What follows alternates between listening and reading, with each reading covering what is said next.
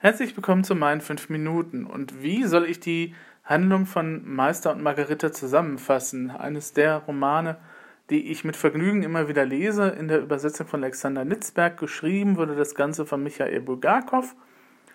Hundeherz könnte der eine oder andere von euch schon mal gelesen haben oder es ist euch über den Weg gelaufen ähm, als Satire. Und tatsächlich sind satirische Ansätze in diesem Roman auch vorhanden aber eigentlich ist es eher so ein poetisches und sehr gut erzähltes und auch sehr, ja, modern erzähltes Werk eigentlich. Eine, ja, eine Paraphrase des Fauststoffes mehr oder weniger, weil der Teufel eben halt ins Moskau der 30er Jahre kommt.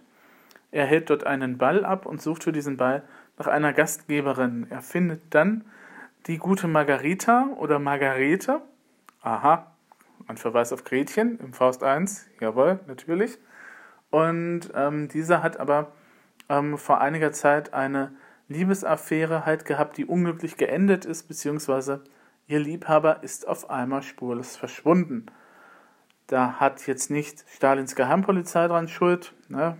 wir sind ja in den 30er Jahren in Moskau, sondern einfach die Tatsache, dass der gute Meister, mehr als Namen erfahren wir von ihm nicht, einen Roman geschrieben hat über Pontius Pilatus und dieser Roman ist im Literaturbetrieb des Moskaus der damaligen Zeit nicht gut angekommen und hat halt eine richtige Hetzkampagne eben halt hervorgerufen und darunter ist der Gute halt mehr oder weniger zerbrochen und hat sich eines Abends dann selber in die Psychiatrie einliefern lassen und hat dann halt von dort aus auch nie ähm, seiner Geliebten eben halt Bescheid gesagt, beziehungsweise hat auch nie so richtig erklärt, was denn jetzt so vorgefallen ist.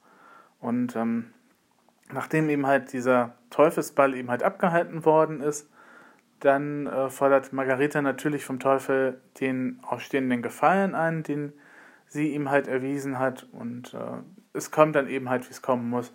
Es kommt halt mehr oder weniger zum Happy End. Ähm, es ist ein Roman, der ähm, den Leser immer ein bisschen überrascht. Und zwar ähm, ist man sich manchmal nicht so ganz klar, warum gewisse Sachen eigentlich so sind, wie sie sind. Ähm, also wir lesen tatsächlich auch ähm, immer wieder Auszüge aus diesem Pontius Pilatus Roman, ähm, wobei am Ende des Romans tatsächlich sich die beiden Handlungsstränge, also der, dieser eher historisierende Teil und dann eben halt das Moskau der 30er Jahre, ähm, tatsächlich übereinander fügen, also Gestalten, die eben halt in der im historischen Roman sozusagen aufgetreten sind, die tauchen dann tatsächlich auch in der Gegenwart auf und ähm, alles hat mehr oder weniger doch seinen Sinn gegen Ende hin. Aber ähm, manchmal steht man halt als Leser davor und fragt sich, warum hat Bulgakov jetzt eben halt dieses eine Traumkapitel eben halt reingefügt.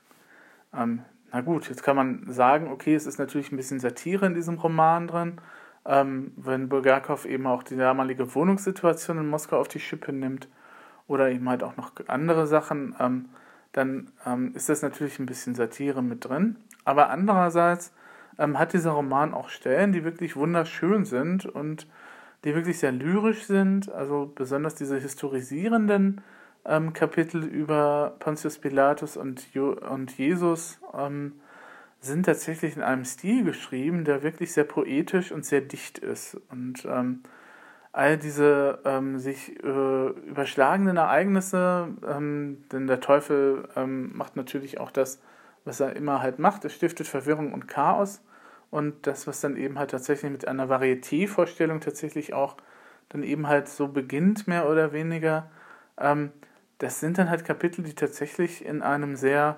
modernen, sehr ja, expressionistischen Duktus eigentlich auch geschrieben sind. Also ähm, man merkt tatsächlich, dass es sehr modern ist und dass es dann eben halt sehr, sehr eben halt actionlastig ist. Also ähm, wenn man eine Action-Szene schreiben wollen würde, würde man sich, glaube ich, besser daran halten, äh, würde man besser, glaube ich, sich an Bulgakov eben halt ein bisschen orientieren.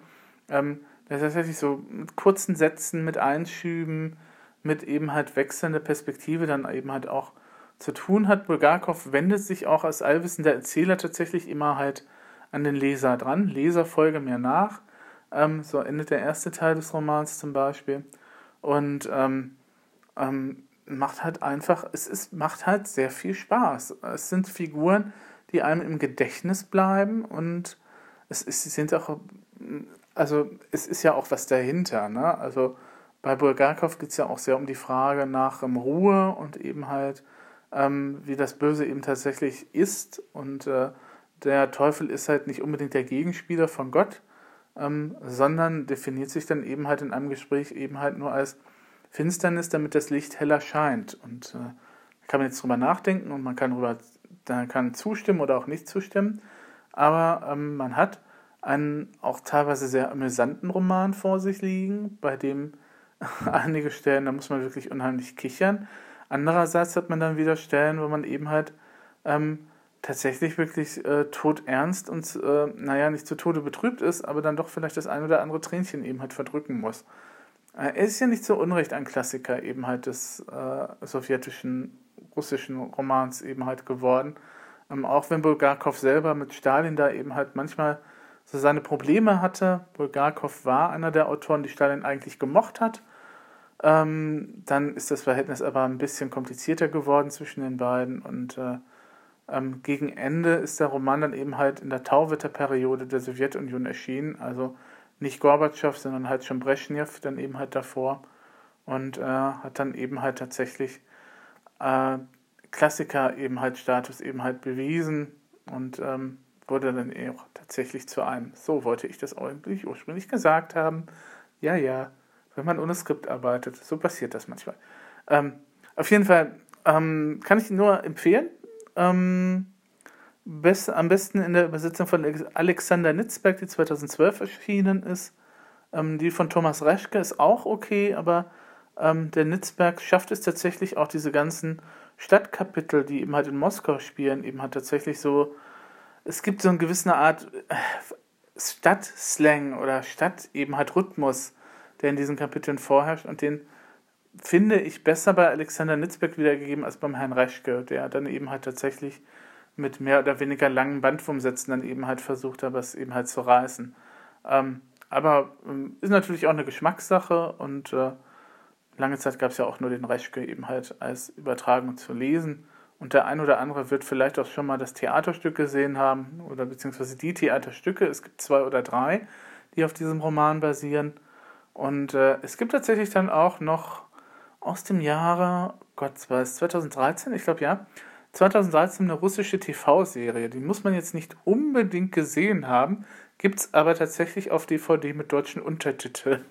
Also, wer sich dafür interessiert, es gab auch nochmal einen Spielfilm eben halt, ähm, äh, ich glaube aus den 90ern, ähm, der eigentlich auch nicht so toll ist, aber ähm, da hat die Serie dann doch etwas für sich, auch wenn sie natürlich jetzt nicht mit den Mitteln ausgestattet ist, die wir jetzt von Game of Thrones kennen oder so, und ähm, der Kater da tatsächlich auch nur so eine Art Handpuppe ist, mehr oder weniger. Also eine, nicht Handpuppe, aber ihr wisst schon, so eine mechanische eben halt äh, Gestalt eben halt, ne? So wie halt Salem bei äh, Sabrina the Witch, der Originalserie. Da gibt es jetzt auch dem nächsten Remake. Ähm, ja, wollte ich euch nur noch mal ans Herz gelegen haben und äh, ja, wäre nett, wenn ihr den mal lesen würdet. Wenn nicht, ist auch okay. Ähm, gehabt euch wohl.